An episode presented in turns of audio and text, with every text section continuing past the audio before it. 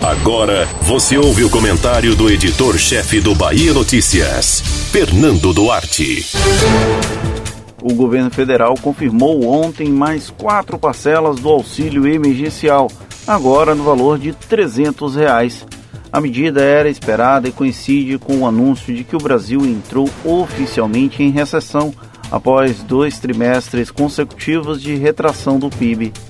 Porém, o que mais incomoda nessa prorrogação não é uma questão política ou da cortina de fumaça da gestão de Jair Bolsonaro. É a forma simplista como essa extensão do auxílio será tratada pela esfera pública do debate.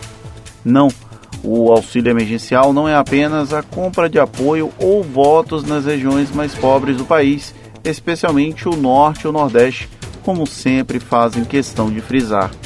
O auxílio emergencial é um projeto de transferência de renda, com inúmeras falhas, desde as fraudes já identificadas até a forma como o governo escolheu para executar o pagamento.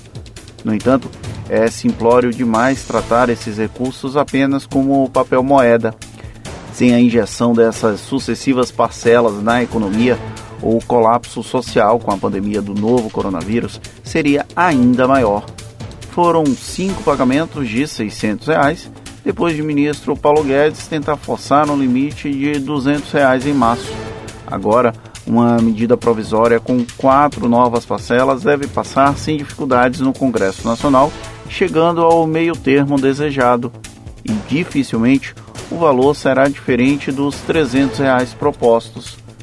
Por mais que a ponta beneficiada pareça apenas a população em condição de vulnerabilidade econômica, toda a cadeia produtiva acabou beneficiada com o auxílio emergencial a dicotomia proposta por Bolsonaro entre salvar vidas e salvar a economia parece ter gerado uma solução tampão, enquanto governos estaduais e prefeituras focaram nas medidas para evitar a disseminação do novo coronavírus.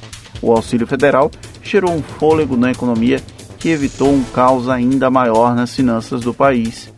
Essa cadeia produtiva, cuja ponta do novelo é a população mais pobre, seguiu gerando um mínimo de riqueza, mesmo durante a maior crise que se tem notícia.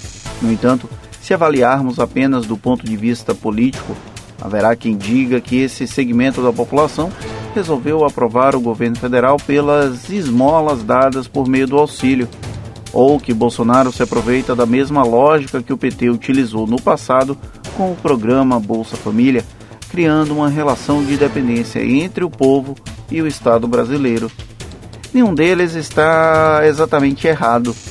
Porém, é importante ressaltar que esses recursos públicos disponibilizados são o mínimo que os governantes poderiam fazer.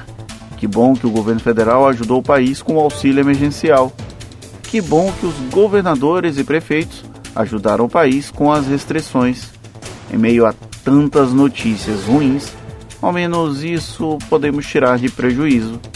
Nessa pandemia, pela primeira vez em muitos anos, os gestores se uniram, digamos assim, à ideia de quanto melhor, melhor. Você ouviu o comentário do editor-chefe do Bahia Notícias, Fernando Duarte.